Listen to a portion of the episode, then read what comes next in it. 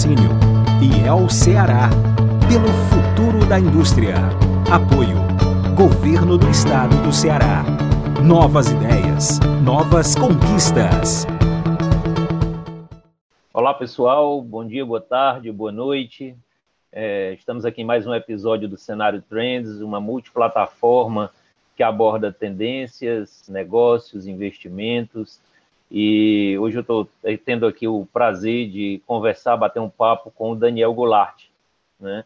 É, o Daniel é um pesquisador, arquiteto, empreendedor, e pelo que eu entendi, mas vou entender mais ainda, ele é um dinamizador, um fomentador dessa cultura dos jogos. Né? E, e a gente vai aqui abordar diversos temas, diversos subtemas desse, dentro desse universo aí que é tão grande, né? Que é tão bacana. Espero que vocês, assim como eu, possamos aprender. Então, Daniel, seja bem-vindo. É, eu gostaria de começar é, te chamando Bom Falar. Pô, Mário, obrigado aí pela, pela apresentação. É um prazer estar aqui com vocês. E é sempre bom realmente falar, né? Não só jogar, né? O bom jogar é uma atividade de fruição pura, mas falar sobre isso vai gerar para a gente muitas reflexões positivas nesses momentos de indefinição, em que a tecnologia nos impôs muita coisa e que agora a gente pode desvendar um pouco esses caminhos para esse futuro de inovação que a gente tanto quer. Daniel, eu achei é, muito bacana o nome. É, quero começar dizendo, dizendo por aí, porque é, eu vi logo o aspecto assim que me chamou a atenção foi o aspecto da linguagem. E eu sei que você vai abordar essa questão de, de linguagem, né?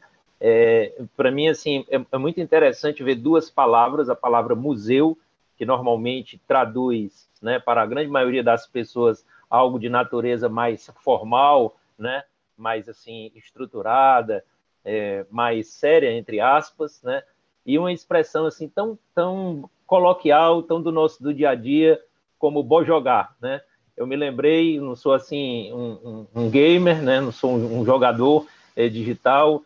Tô, inclusive, venho assim de uma de uma geração acho que teve menos oportunidades dessa convivência, mas eu me lembro da bola, né? Eu me lembro do jogo, o jogo está presente na nossa vida e das turmas que passavam e diziam assim, vou jogar, né?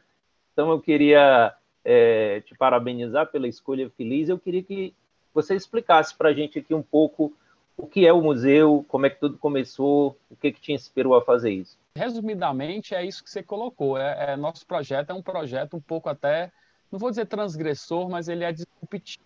É mesmo sem saber que a palavra disruptividade é, seria tão utilizada nesse mundo agora, né?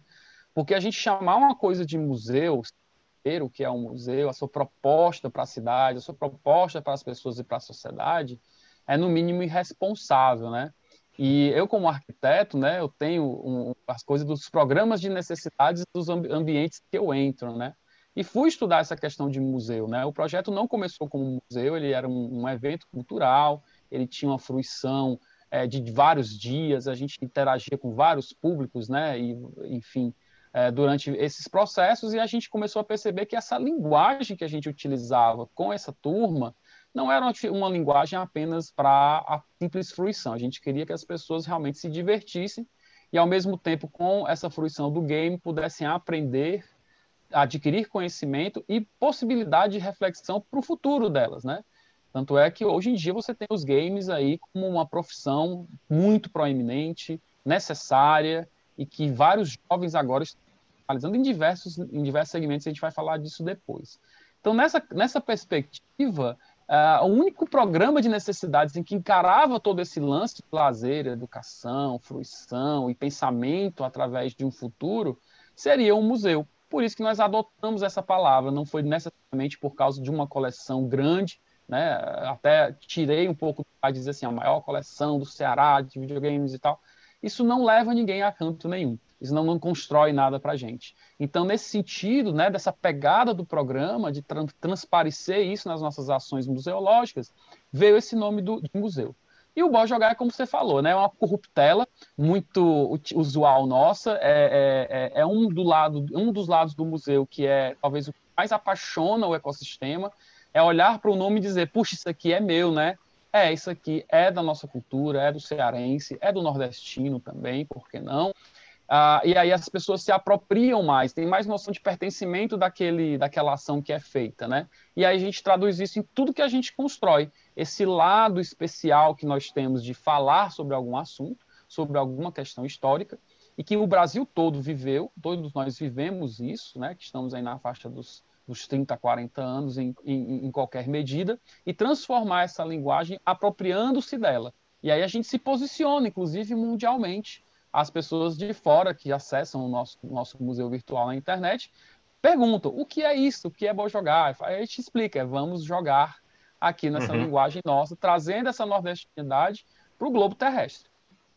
Aproveitando é, essa questão aí que você falou da, da nordestinidade, né? E, e usando também aqui um, um, um, termo que eu já ouvi falar algumas vezes, que é essa coisa da localidade, né? Você pensar global e agir localmente, e aí você usa um termo assim muito cearense ou muito nordestino, essa coisa do bom jogar.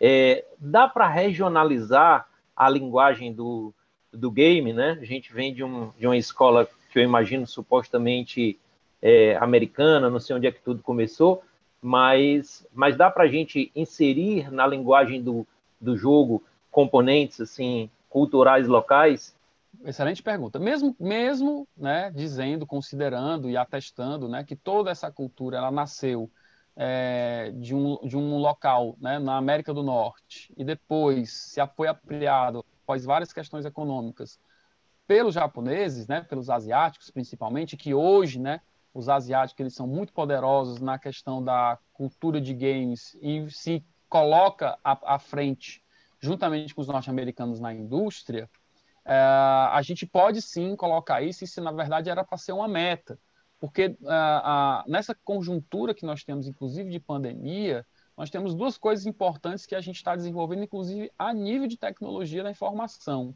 que é a transformação digital, fazendo com que as pessoas transformem o lugar onde elas estão e que elas não precisem, tudo bem que elas podem fazer isso de casa para qualquer canto do planeta, mas que elas, depois do expediente, saindo desta tela bidimensional, esse portal virtual que não é a realidade, né? Isso aqui vocês estão me vendo, a voz que eu estou falando é um processamento de computacional, não sou eu de verdade, né? Coisa muito louca isso.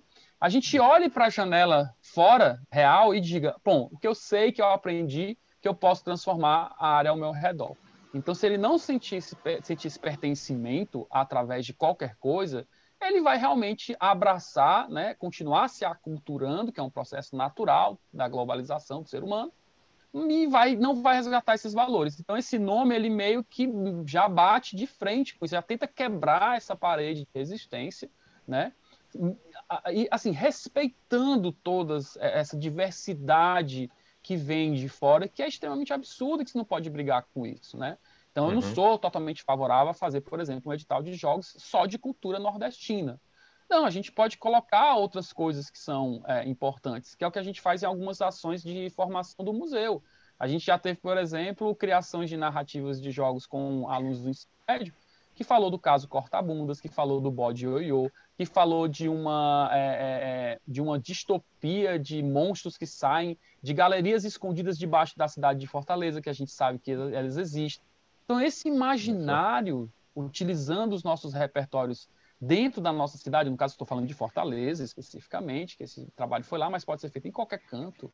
A gente acaba construindo esse legado com o diálogo do zumbi, o diálogo do K-pop e todas essas coisas que fazem parte desse universo globalizado que a gente assimila, né?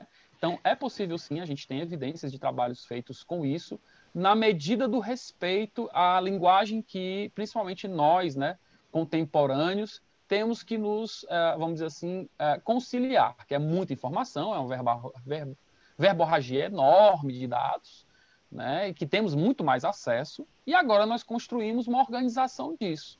E através da linguagem do game é possível criar experiências interativas e desafiadoras, buscando essa transformação. Pois é, quando a gente começa a, a, a te ouvir, começa a, a, conversar com você, eu, eu também é, ouvi algumas coisas que, que você gravou, li algumas coisas que você escreveu, é, é, e eu disse isso aqui no começo da nossa conversa, né? É, que o jogo ele é uma coisa séria, né? Ele, é, ele não é sisudo, mas ele é sério. Então, assim, como é que você vê, e ao mesmo tempo você, é, é, já pegando o gancho com a fala que você disse, olha, Mário, fazer tudo, por exemplo, com, com uma roupagem nordestina, com uma linguagem nordestina, eu também não sou a favor, porque a gente tem que é, ser mais includente, a gente tem que olhar toda essa, essa diversidade. Então, é, é, e aí me veio a palavra, assim, ausência de preconceito, né, é, na, na prática, que eu acho que está um pouco, assim, na, na tua fala. É, a, a questão de jogos, ela enfrenta preconceito, porque eu vou começar fazendo meia-culpa, de processo de uma forma tão inconsciente. Quando a gente ouve falar em jogo, né, a gente tende logo a puxar para o lado da diversão. Isso, às vezes, é, é uma coisa muito limítrofe, né? Isso é uma coisa que, às vezes, pode é, banalizar a, o, o conceito de jogo. Então, assim, como é que você, como um estudioso da área, um pesquisador, né, é, vê essa questão por parte principalmente dos entes privados e os, os, entes governamentais? Qual é o olhar que você acha que tem sobre jogos? Pô, maravilha, cara. Essa pergunta é muito legal. Eu sempre digo, quando me perguntam isso, eu falo: bom, esse eu tenho que estudar mais. Pode ser que eu esteja cometendo alguns impropérios dados, mas o que eu posso dizer é que é um prisma e que a gente tem que uhum. saber para que ângulo olhar nesse prisma, né? Senão a gente acaba se confundindo um pouco. Por exemplo, três olhares que aí eu vou eliminar dois para chegar onde você quer, né? As pessoas vão chegar e vão dizer assim: ah, a comunidade de jogos é muito tóxica, existe preconceito entre jogadores, meninos e meninas. A gente vê muito isso na internet, as meninas se sentem. Né, o lado natural que ocorre, natural não, né, o, lado, o lado real entra no lado virtual e essa toxicidade ela permeia os jogos? Sim, permeia. Acontece. Porque são pessoas que estão jogando e é o comportamento da sociedade que se espelha lá. Isso é perfeitamente natural, acontece em qualquer canto. Segundo, é, a gente tem um ambiente incrível de, que, do jogo, que é um ambiente controlado, é um ambiente que quem cria o jogo define suas próprias regras. Então, nesse game, eu posso tirar um monte de questões de preconceito, por exemplo, e construir minhas próprias narrativas e as pessoas, dentro daquele desafio, construem suas regras sociais e vão se desenvolvendo nesse lado, o game, enquanto construção de regras, é um incrível trabalho para se estudar isso, para se promover experiências e trabalhar um pouco esse lado. E o último, o que ah, chegamos à nossa, à nossa resposta, é o lado de que o game ele tem uma capacidade de engajamento é, extremamente grande pela sua imersão. E aí, a gente, olhando para isso, quem está nos assistindo, né, os profissionais, gestores, coordenadores de projetos, diretores, gerentes de RH, e que despertaram de alguma maneira para essa visão, uh, vão olhar o jogo de repente somente pelo lado da fruição. E aí eu digo para vocês que, primeiro, nós temos uma cultura de jogos. Se você fizer aí, vamos fazer então aí uma rápida avaliação de RH de qual é a média de profissionais de que estão trabalhando nas empresas hoje, da indústria e tal. Faça a pesquisa. Se for entre 20 e poucos anos, esses caras são gamers. Se for de 30 e poucos anos, esses caras também são gamers. Porque a média do jogador brasileiro de videogame, dos últimos dados que a gente tem em 2020, é de 30 anos. Então ele tem média, né? O que significa dizer que a gente tem aí um, um espectro maior, né?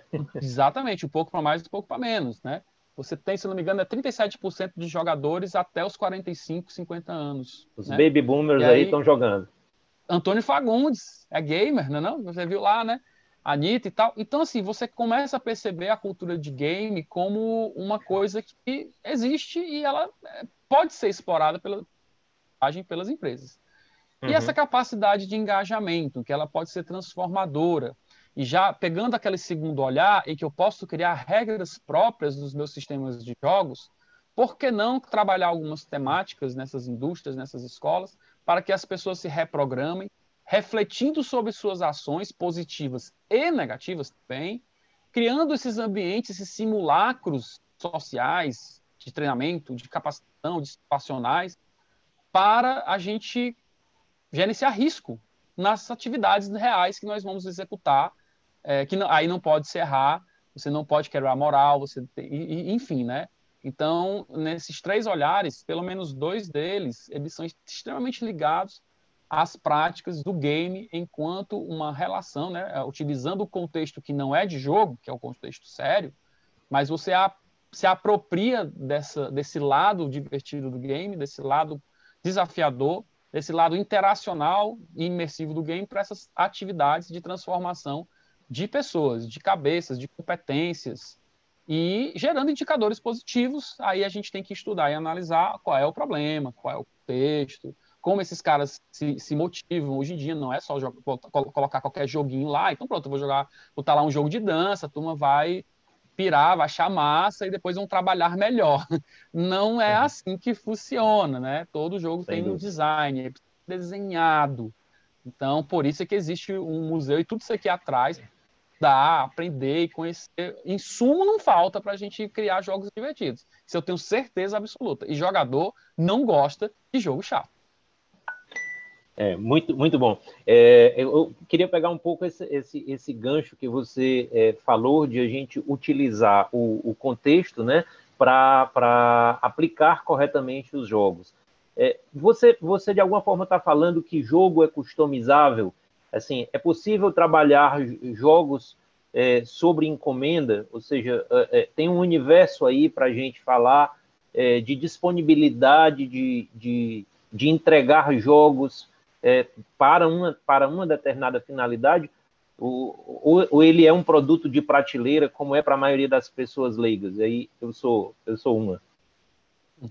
Mari, então, é, você pode ter, sim, adquirir jogos prateleira. Eles é, têm jogos que são para entretenimento, que as pessoas utilizam para determinados fins, saúde, educação, é, melhoria da qualidade de vida, etc. e tal.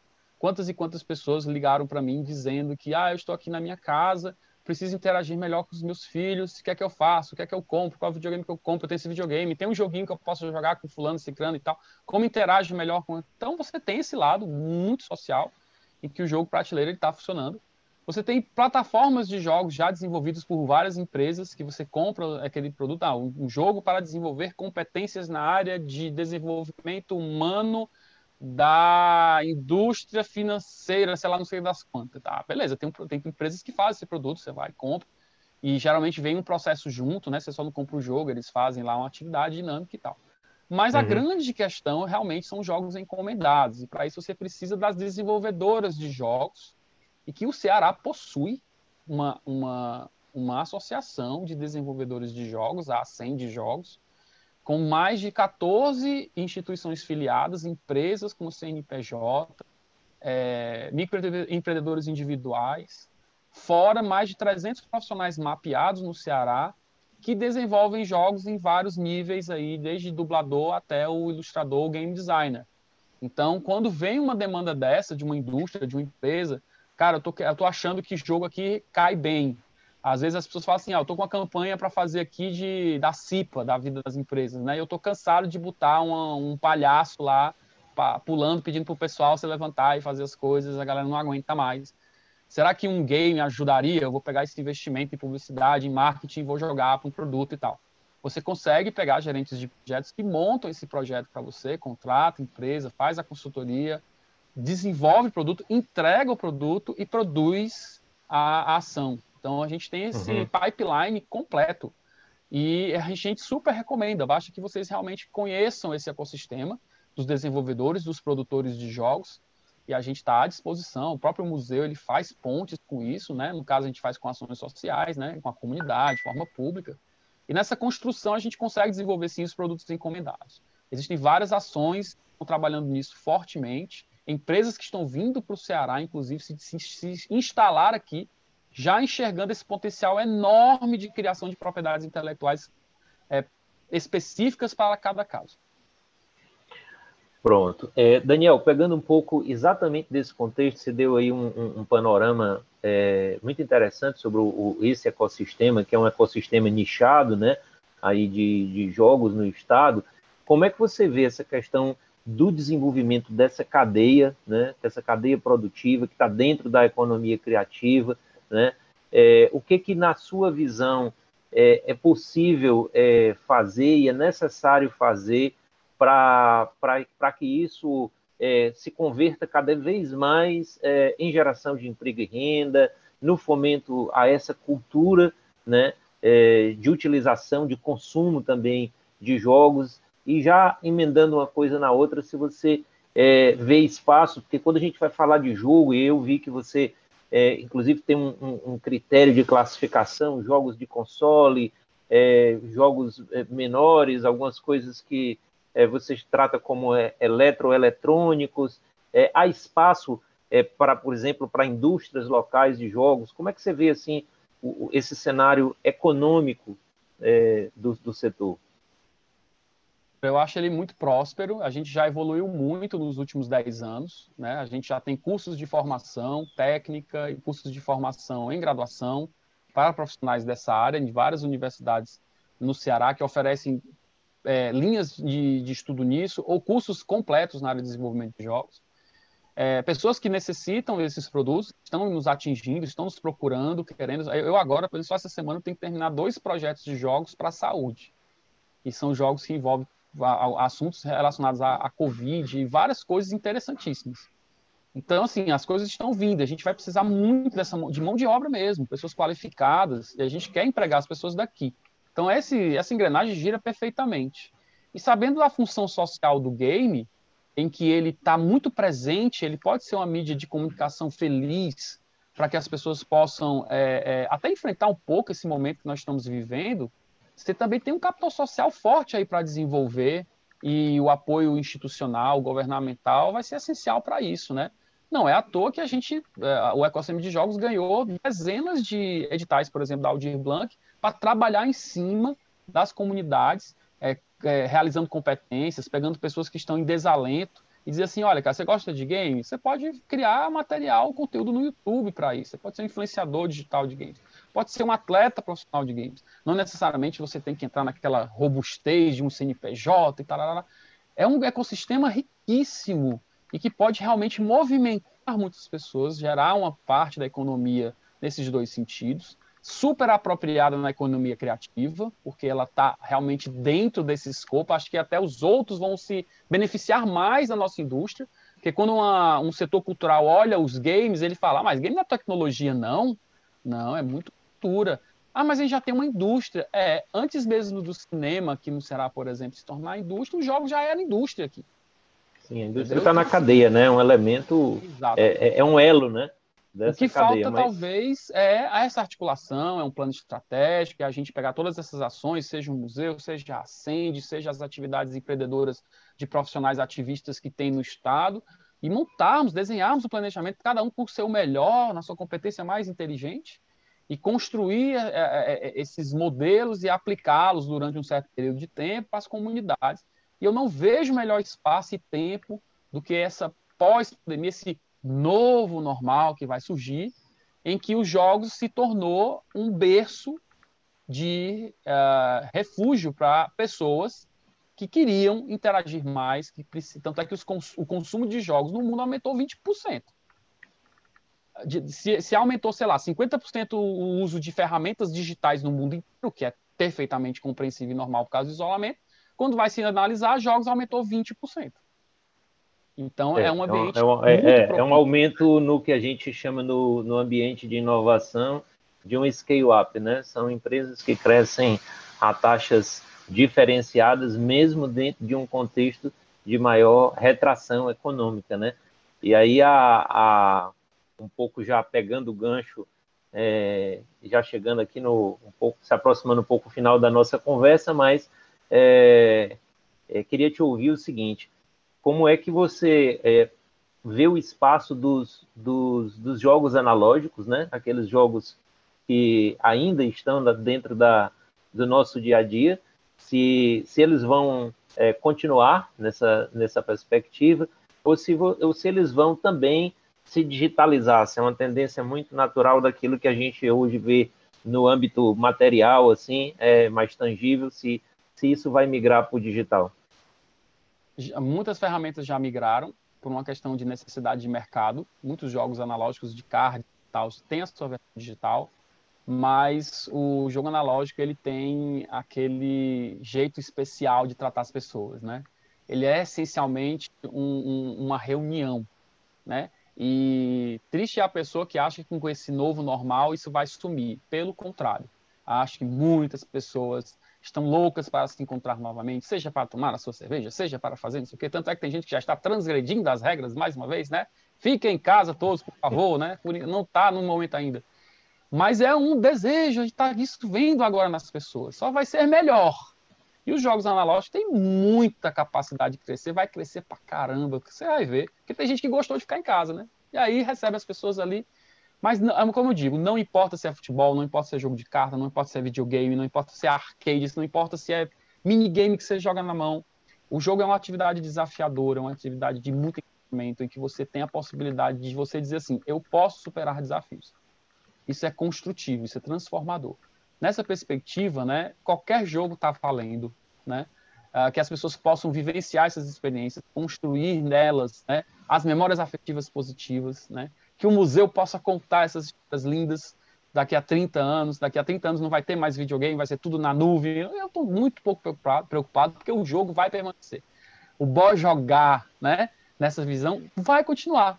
E aí a gente quer transformar isso em metodologia para transformar as pessoas, quem tem dificuldade, para superar a depressão. As eh, empresas, as, os, os seus funcionários vão voltar com gosto de gás, com, quais são as ações que você tem de pertencimento dentro de inovação para fazer com que as pessoas retornem positivamente? As escolas, qual é a, super, a surpresa que vai trazer para os alunos, né?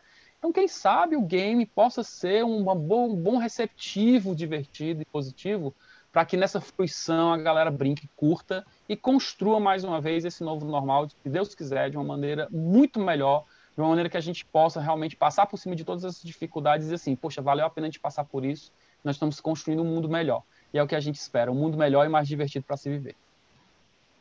Que bacana, bacana demais, Daniel. Gente, é bom jogar, bom ser feliz, né? Bom superar esse esse momento. É, muito aprendizado, é, gostei demais. Eu acho que você tem uma visão assim muito ampliada da, do assunto. Acho que como como foi dito aqui, a gente tem muitos outros temas para tratar né? Um de cara que me chamou muita atenção, que foi a questão, a, a nomenclatura arqueologia digital, né? A gente está aqui falando é, no ano de 2021 sobre museu de, de, de jogos digitais, né? O, olha que loucura, né? A princípio não faria nenhum sentido, mas a gente vai percebendo que faz todo o sentido. E eu queria agradecer, terminar esse momento aqui agradecendo a Trends a oportunidade, é, agradecendo a você a, o aprendizado aqui, Daniel, e convidando todos os, os que no, nos ouvem, né, e nos ouvirão, a curtir, a compartilhar esse vídeo e a dizer que a conversa não terminou. Isso é apenas uma pausa aqui no, no nosso jogo, tá bom? Ah, muito obrigado, estamos aqui à disposição. Nosso trabalho está aberto para todo mundo, né, no www.bojogar.com.br. Lá você encontra todas as maneiras de comunicar-se com a gente. Agradeço também ao Trends pela oportunidade. Podem nos perturbar, a gente tem muita informação bacana. Toda oportunidade que, que, que é dada para a gente trocar essas informações, a gente vai jogando um pouquinho essa sementinha feliz que a gente espera que é, é assim que a gente vai conseguir superar essas, essas crises, né? Todo mundo está junto, todo mundo está alegre, sorridente, o que é mais importante, vejo todos sorrindo, todos felizes, e que a gente possa transformar esses sorrisos realmente em transformação. Esse é o nosso principal foco. Gente, obrigado mais uma vez. Até a próxima oportunidade. Obrigado, até a próxima. Grande abraço. Para ajudar quem mais precisa, a Prefeitura lançou o pacote de ações sociais Fortaleza por Todos. Para Jean, criou um novo auxílio emergencial. Para Ana Paula, a Prefeitura dobrou o valor do cartão Missão Infância. Para Luiz, o kit alimentação escolar reforçado. Para Fabiana, uma cesta básica todo mês. São milhares de famílias beneficiadas com essas ações. A Prefeitura segue ajudando cada um e trabalhando por todos. Prefeitura de Fortaleza.